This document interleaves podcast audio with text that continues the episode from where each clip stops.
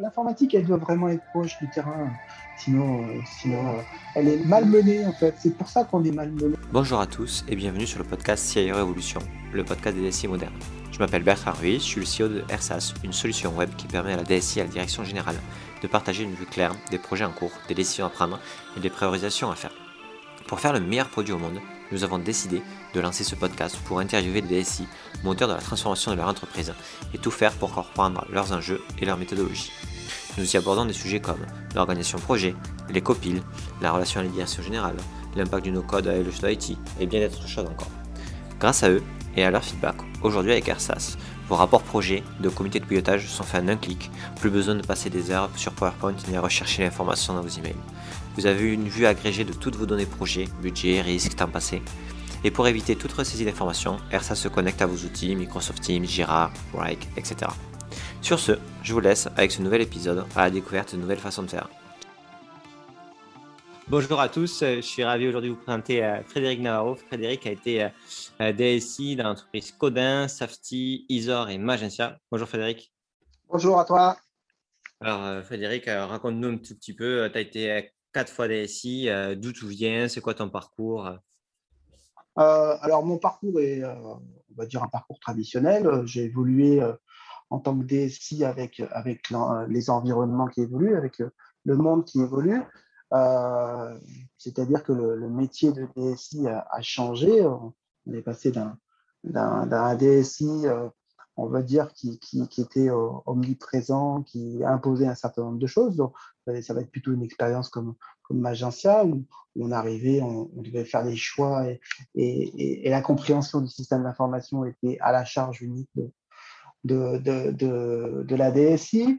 Et finalement, euh, dans les dernières expériences, on doit partager cette expérience. Tout le monde a un petit peu cette culture de l'informatique. Tout le monde euh, connaît, peut choisir son outil informatique et l'informatique doit finalement être le lien, euh, l'équipe qui doit gérer cette, mise en œuvre avec la partie sécurité, on va dire aussi. Et, donc, j'ai évolué avec l'informatique en même temps. Euh, je suis ingénieur à métier, c'est-à-dire qu'on a, été habitué finalement à une culture de, de, la, de trouver des, d'aider à trouver des solutions, de, de, résoudre des problèmes, plutôt des problèmes complexes.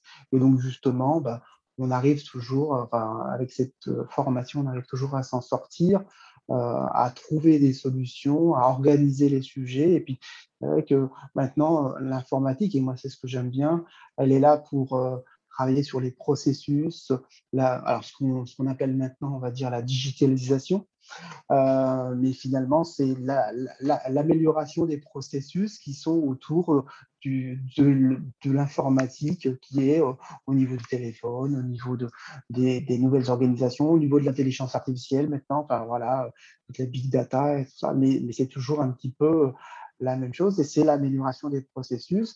Euh, la complexité, c'est que maintenant, finalement, tout le monde a l'impression de connaître, euh, il y en a beaucoup qui connaissent, mais a l'impression de connaître et, l'informatique est là pour faire ce, lien, ce, cette correction.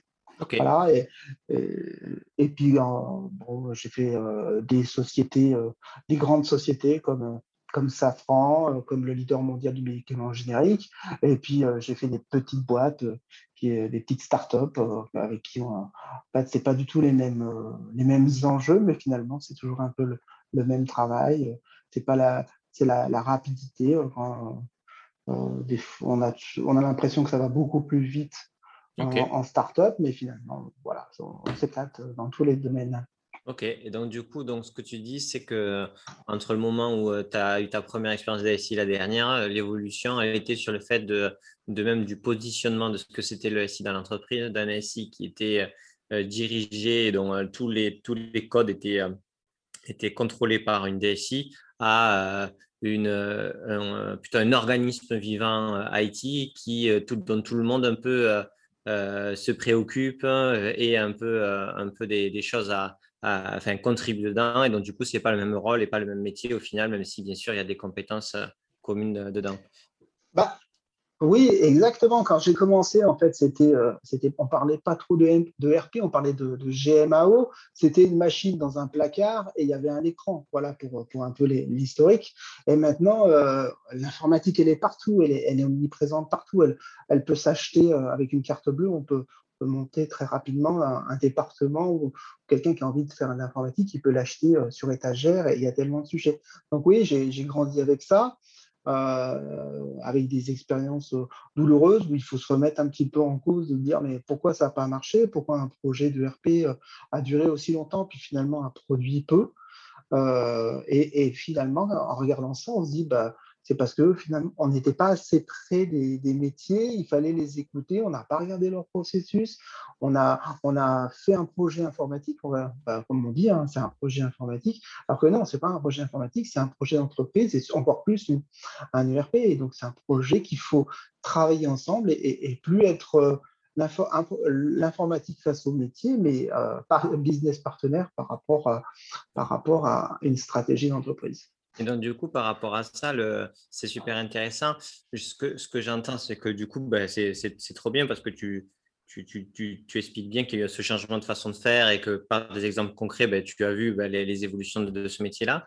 Euh, un des points euh, qui est important aussi dans le fait qu'on va être business partner, c'est euh, la capacité des métiers à, à, se laisser le temps et avoir du temps en mode projet, en mode dans tous les cas, parce que le mode projet est aussi a beaucoup de connotations, des fois on n'y met pas tous les mêmes choses derrière, mais dans tous les cas, qui n'est pas dans l'exécution de sa mission principale, qui est de produire euh, le marketing, le commerce ou un, produit.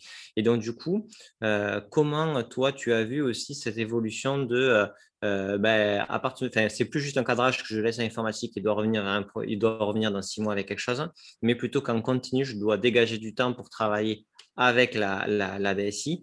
Et, voilà, j'imagine que ça, ça ne s'est pas fait du jour au lendemain et qu'il y, a eu, euh, il y a eu pas mal d'évolutions là-dessus aussi.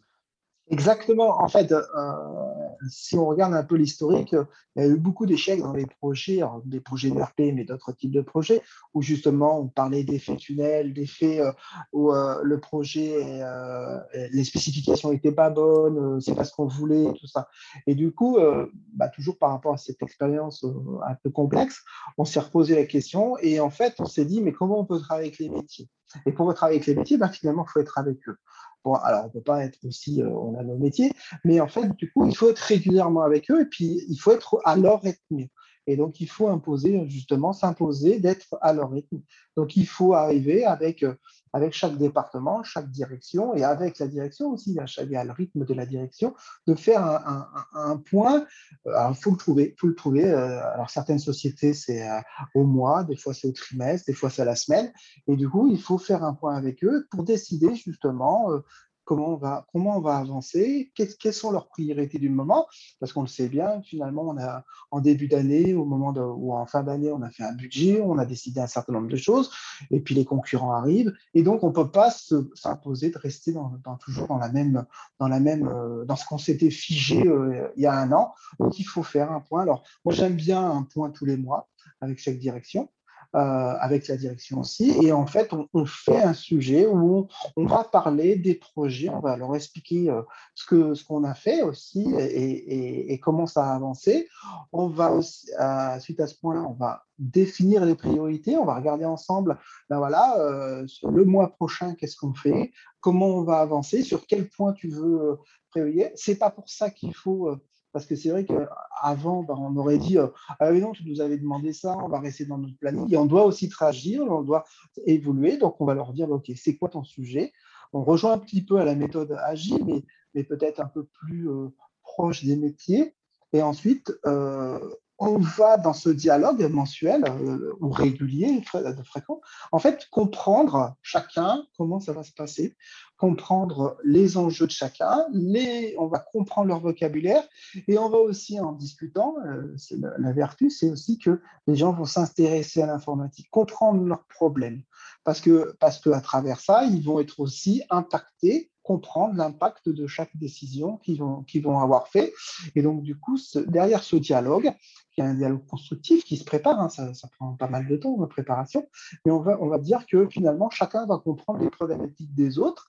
Et si euh, ce point-là se fait de manière positive, euh, où chacun euh, bah, dit les erreurs, accepte les erreurs, mais accepte aussi de, de, de, de, se remettre en cause à chaque fois, et eh ben, on va dire par retour d'expérience, on va dire au bout de six mois, on a un vrai dialogue, on a une vraie, version, une vraie vision de chaque, euh, chaque euh, département dans son rythme pour avancer.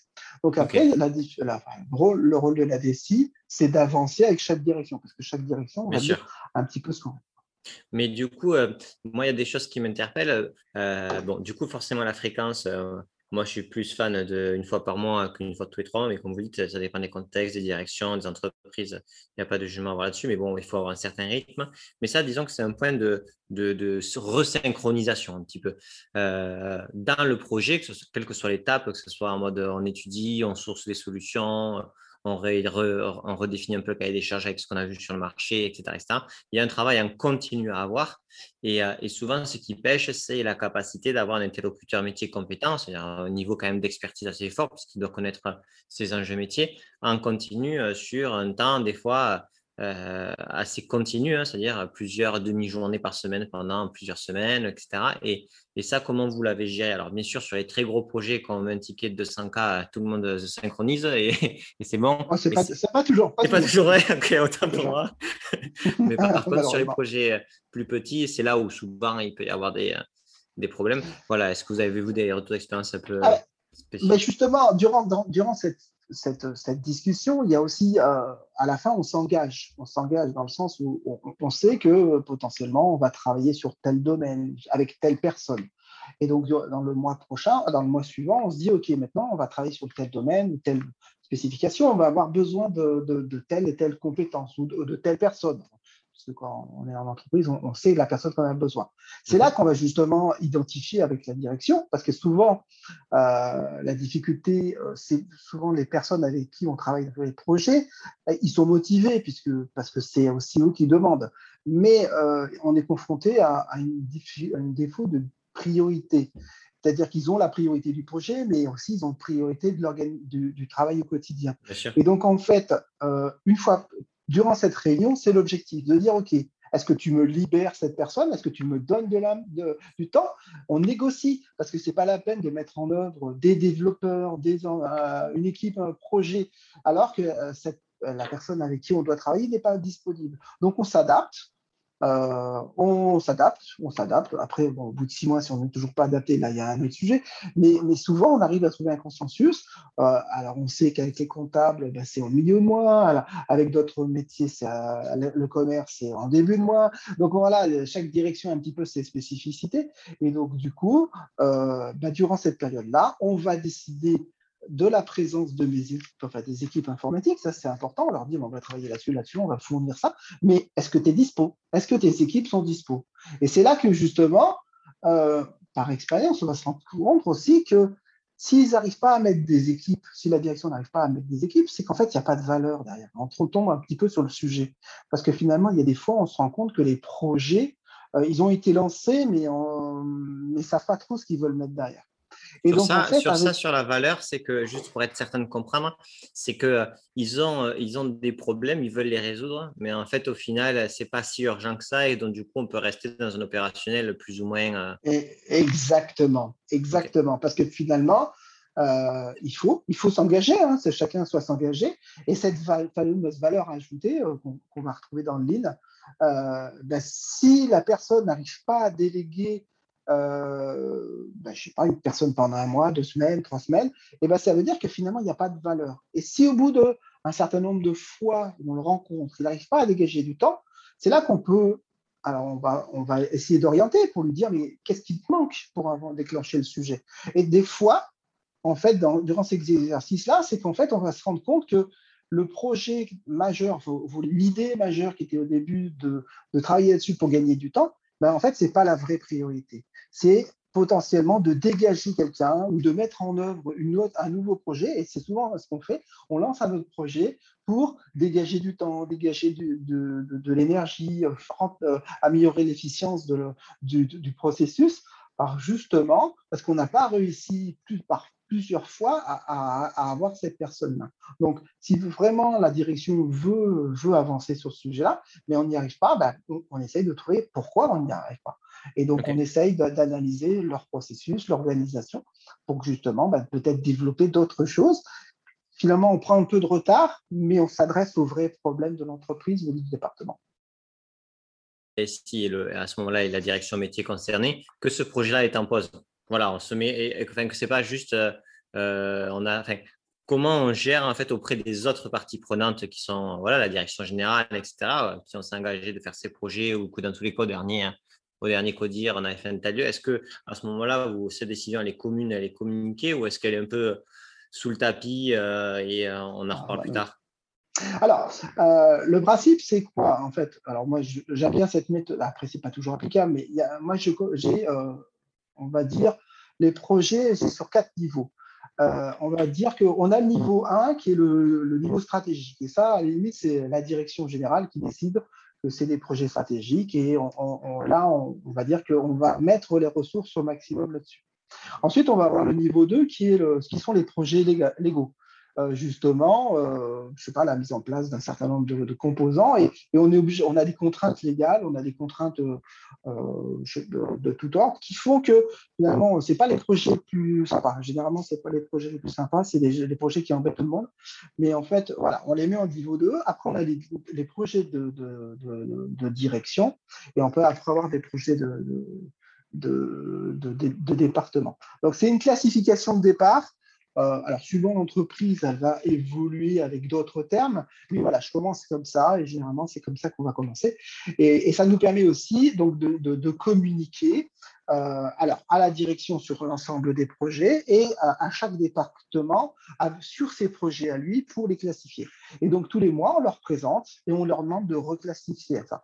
Et si tout à coup, donc, tous les mois, juste pour être certain, donc la, la, nature. Donc, il y a quatre, quatre typologies de projets. Euh, et donc, du coup, chaque mois, vous redemandez de prioriser. Oui. Ok, chaque mois, vous dites de dire voilà, voilà les projets qu'on avait prévus dans cet ordre-là. Est-ce que est-ce que c'est toujours cet ordre-là? Est-ce que c'est toujours ces projets? C'est ça? Oui, oui. Et en fait, euh, alors, bien, on espère quand même qu'on a avancé. autant, pour, moi. Et, en fait, chaque DSI, en fait, par expérience, chaque DSI a toujours 50, 100 projets, en fait, euh, lorsqu'on a une, dimension assez, on va dire, de, 1000 collaborateurs, euh, c'est à peu près 50 projets. Et, justement, on se noie là-dessus. Et si, avec cette méthode de classification, finalement, on va se retrouver avec euh, trois, quatre projets majeurs stratégiques et qu'on va, euh, régulièrement discuter avec la direction. Et, ensuite, euh, on va avoir euh, des projets légaux, je ne sais pas, à peu près 5 ou 6. Et ensuite, chaque direction va avoir va peut-être 30, 30 des, petits sujets, des petits, des petits points. Et en fait, ils maîtrisent bien, on, on, utilise leur vocabulaire. Hein faut pas, faut pas croire que c'est, on passe des jours et des jours à discuter sur ces projets-là. Non, on, utilise leur terminologie, on va dire voilà telle fonction, tel projet, et ça va aller très vite dans la reclassification des projets.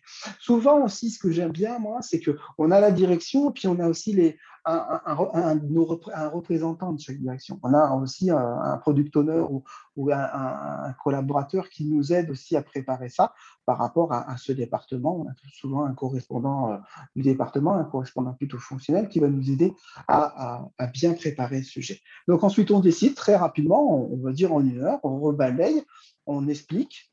Euh, c'est vrai que la première fois, ça prend un petit peu de temps, mais au bout d'un certain temps, ça va très très vite pour refaire ça et on redonne de la valeur. On va redonner de la valeur avec la vision.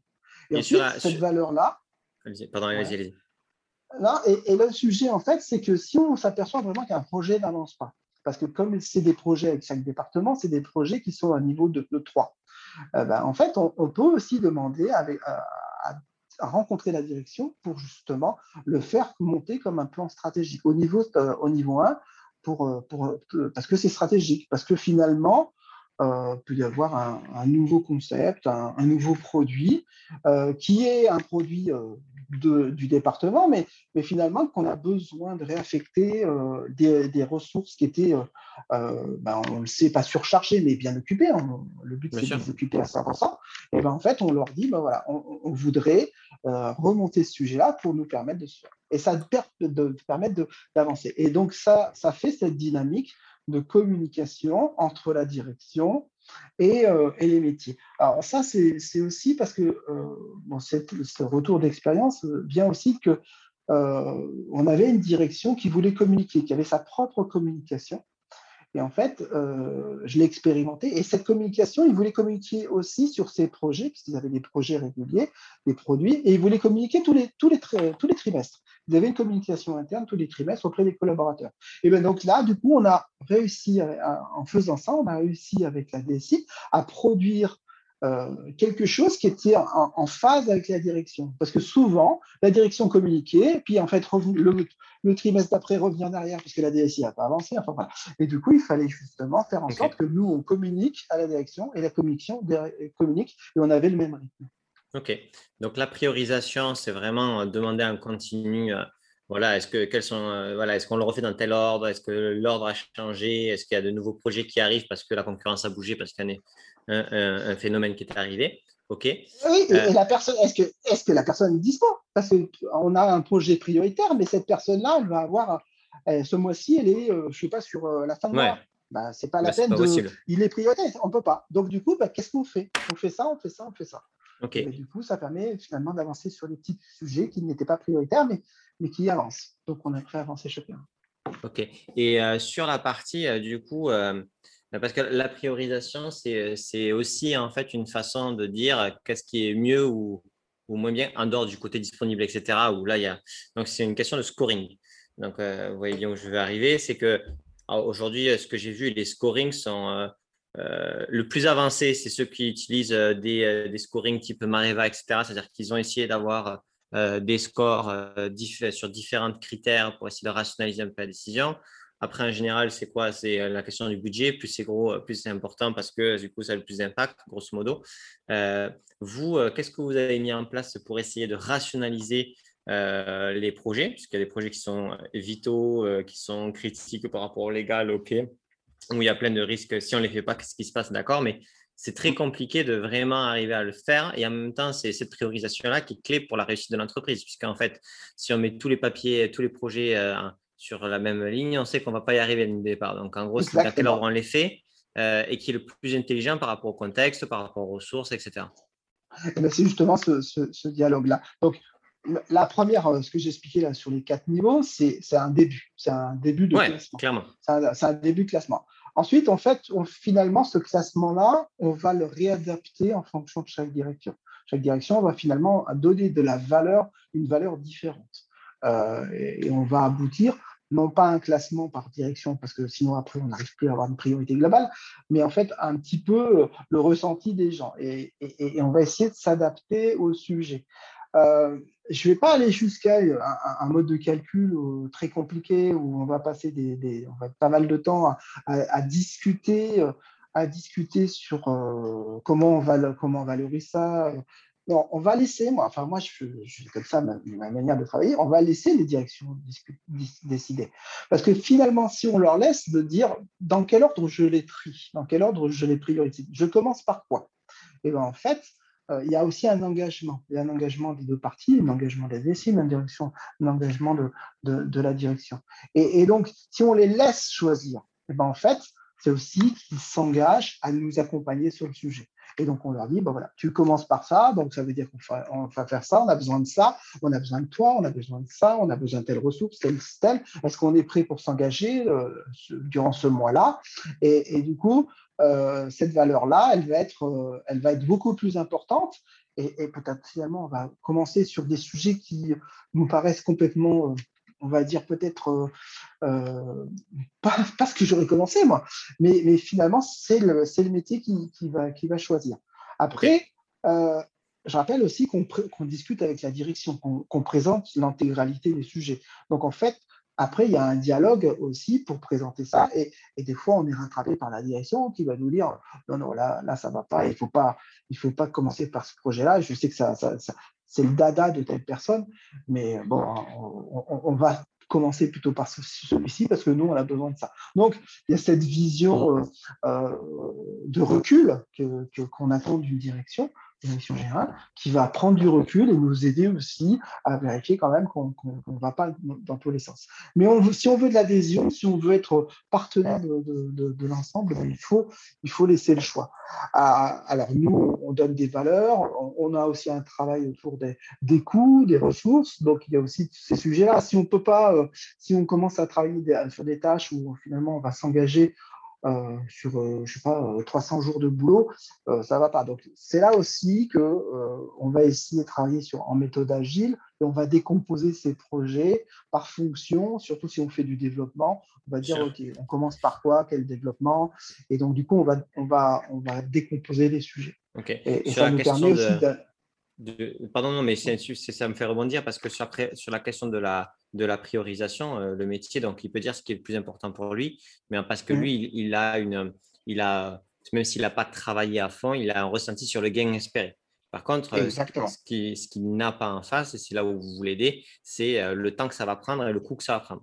Et cette priorisation va forcément changer parce que s'il voit qu'il y a quatre petits quick wins qui sont un budget moyen qui peuvent être faits dans un mois, il va préférer. Donc, comment vous vous gérez euh, le fait que ben, en fait, les projets commencent à mûrir, ils ne sont pas encore tous au même niveau, etc. Mais vous faites des premières études de coûts euh, pour dire ben, ce budget, ce projet-là, alors que vous n'avez pas encore vraiment, on va dire, deep dive dans le problème, puisque ce n'est pas encore euh, validé que c'est le projet prioritaire.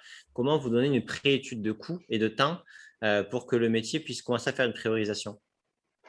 Alors, ça dépend quel, ça dépend quel, projet c'est. Si, si, on parle d'un exemple d'une application qu'on développe, euh, on sait par expérience, et là c'est un, travail aussi avec les, métiers pour bah, les équipes de développement, pardon, de savoir combien va, coûter ça.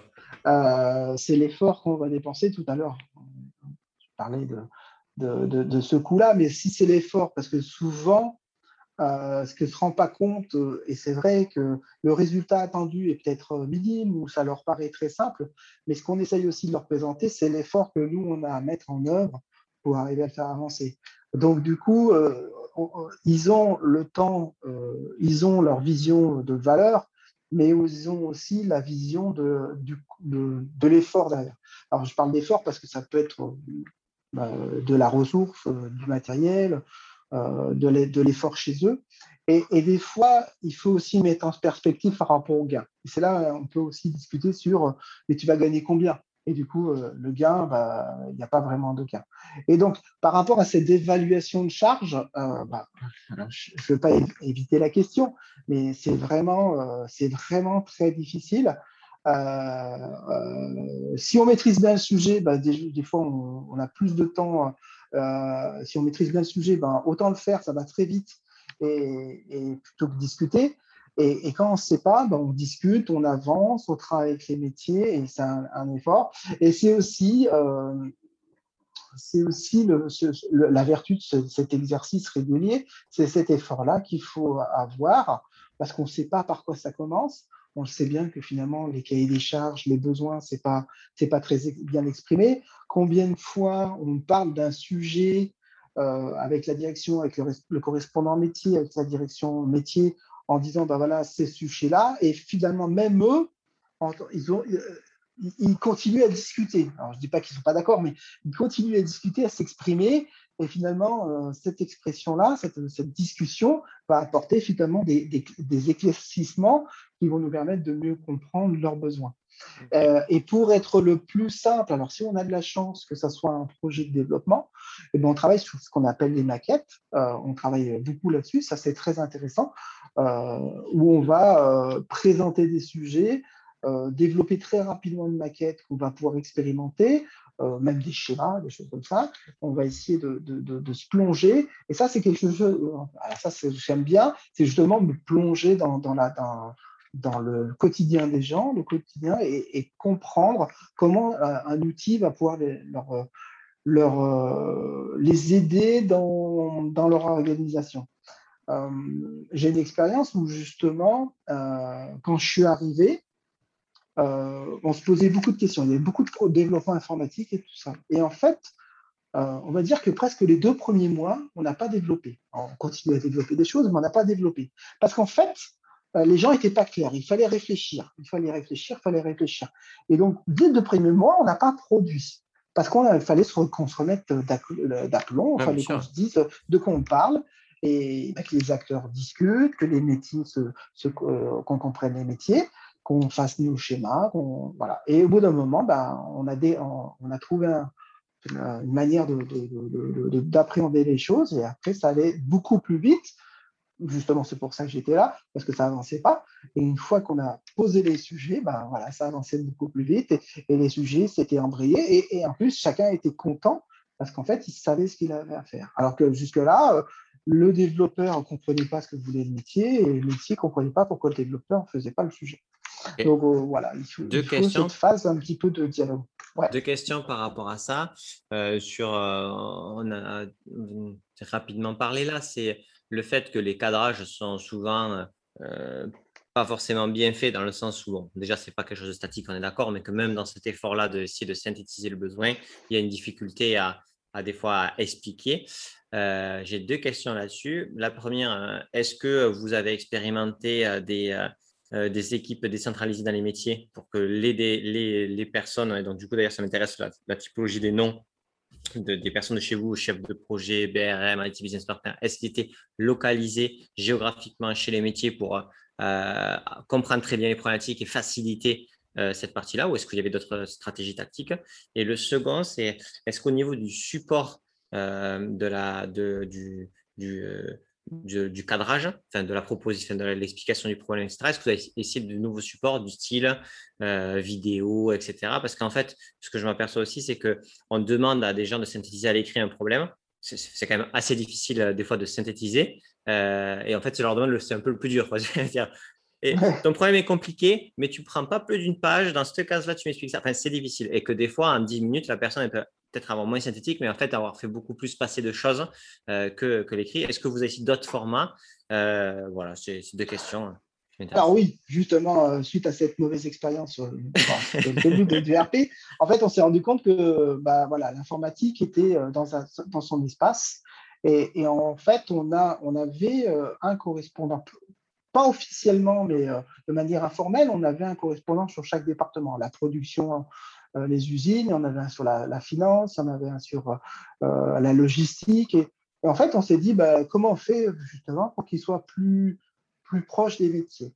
Et ben, en fait, c'était deux jours par semaine.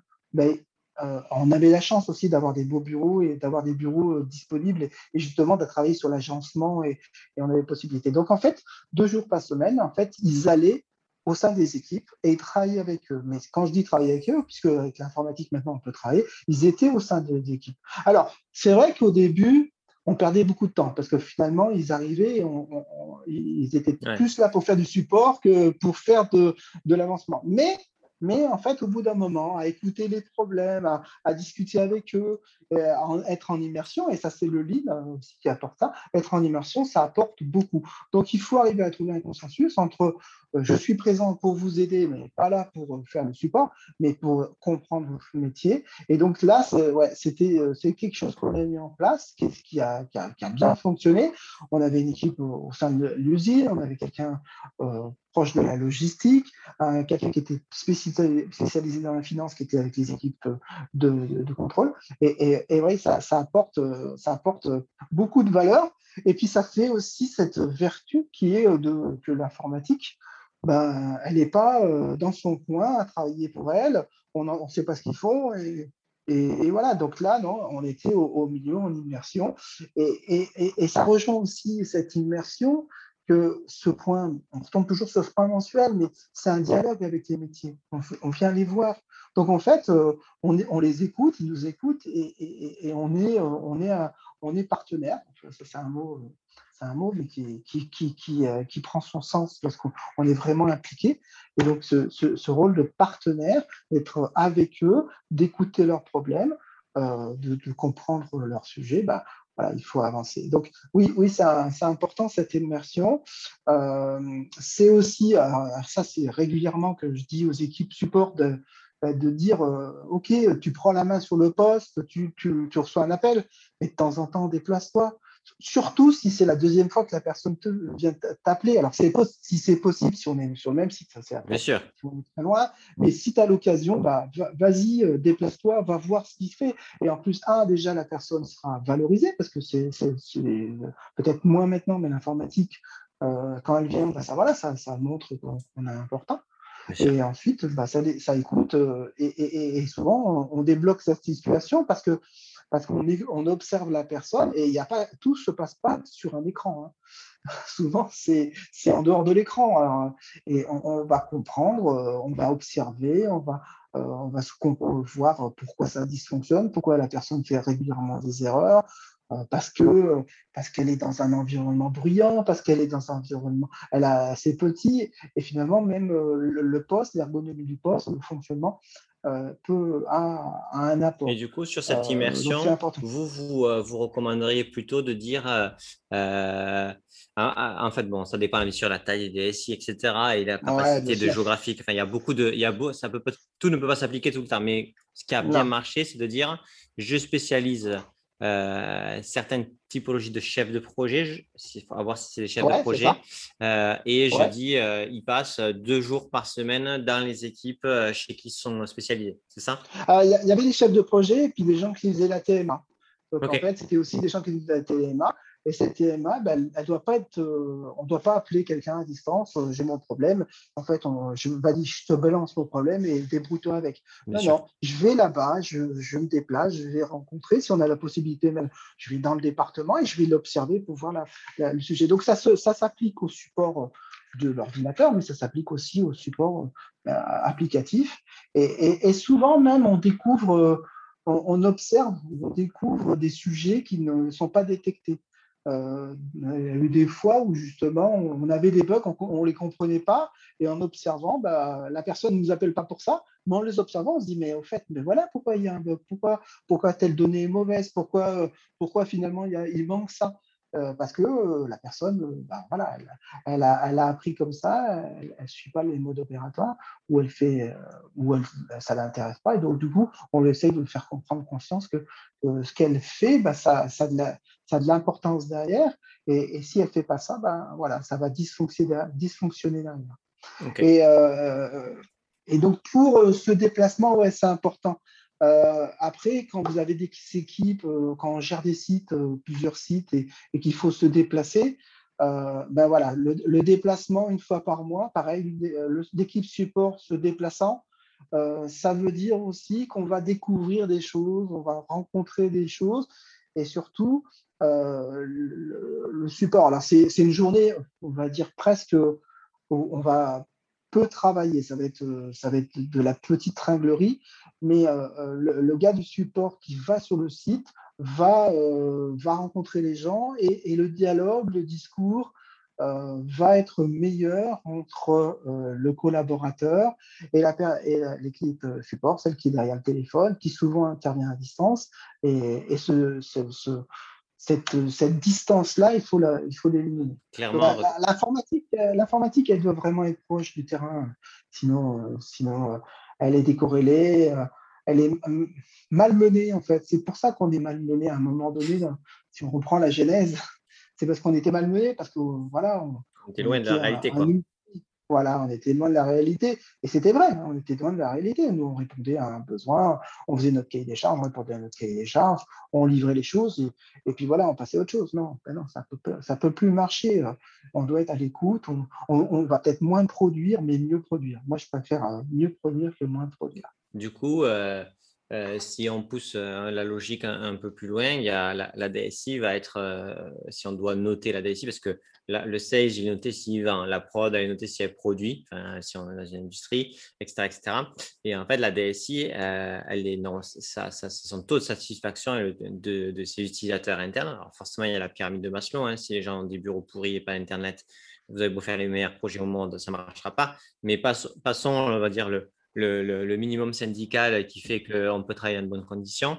Euh, et en fait, il y a une taux de satisfaction des utilisateurs sur les outils qu'ils utilisent et un taux d'adoption des nouveaux projets ou nouvelles solutions que vous mettez en place. Est-ce que ça, dans. Alors, allez-y, allez bah, mais c'est sûr qu'il y a une taux d'adoption. le taux d'adoption, alors c'est pareil. on a le projet informatique et comme euh, si on a du temps, si on a les moyens, on doit faire un projet d'adoption. Ça, c'est indispensable et, on doit avoir ce projet-là. Alors, euh, et ce projet d'adoption, euh, cette partie adoption, elle passe aussi par des collaborateurs et, finalement des décisions qu'on va prendre au plus, bas de l'échelle en mettant des, collaborateurs ou des key users dans la boucle, mais des vrais key users, des, des gens qui, finalement euh, vont porter le projet au, sein, des, sites. Et donc, il faut avoir cette partie-là. Et il faut les écouter, il euh, faut savoir aussi juger de, la pertinence, mais il faut les, discuter. Et, si on rejoint aussi euh, par rapport à, cet ensemble de projets qu'on discute tous les mois, ben on peut aussi discuter sur des petits besoins ponctuels qui vont faire justement euh, donner un petit peu de clients, donner un petit peu d'animation euh, localement. Et donc, on va peut-être euh, présenter un sujet qu'on a rencontré dans tel département ou dans telle usine, et on va le, on va, le faire avancer, on va le, faire en faire la promotion, donner cette valeur. Et ensuite, on va justement, du coup, avoir des gens qui, localement, vont nous aider. On va avoir ce dialogue-là. Et donc, euh, oui, ce travail d'accompagnement est indispensable. Euh, pareil, ces projets, les projets ne marchent pas euh, quand vous avez, enfin, on toujours sur le sujet, mais quand vous avez un ERP que vous mettez en place et que 90% de spécifiques que vous avez mis en place sont abandonnés au bout de six mois parce que finalement vous avez fait ce que vous avez fait bêtement ce qu'on nous a demandé. Hein, je ne remets pas en cause. On a fait bêtement ce qu'on a demandé, mais finalement, on n'a pas regardé ce qu'on nous a demandé. On n'a pas discuté avec les gens. On aurait dû juste discuter avec eux pour savoir mais pourquoi tu le faisais Est-ce qu'on pourrait le faire différemment? Ben, En fait, le RP le fait déjà. Pourquoi tu veux ça? Donc du coup, il y a aussi cet accompagnement, cette formation qu'on ne met pas souvent en avant. Il faut former les gens, il faut prendre du temps, il faut que la société soit capable aussi de, de, de libérer les équipes pour faire cette formation-là. Il faut aussi faire cette formation, on va dire à six mois, ça c'est quelque chose qui, est rarement, très difficilement mis en œuvre. Mais une fois qu'on a mis un URP, pour faire une formation à six mois, réécouter des équipes.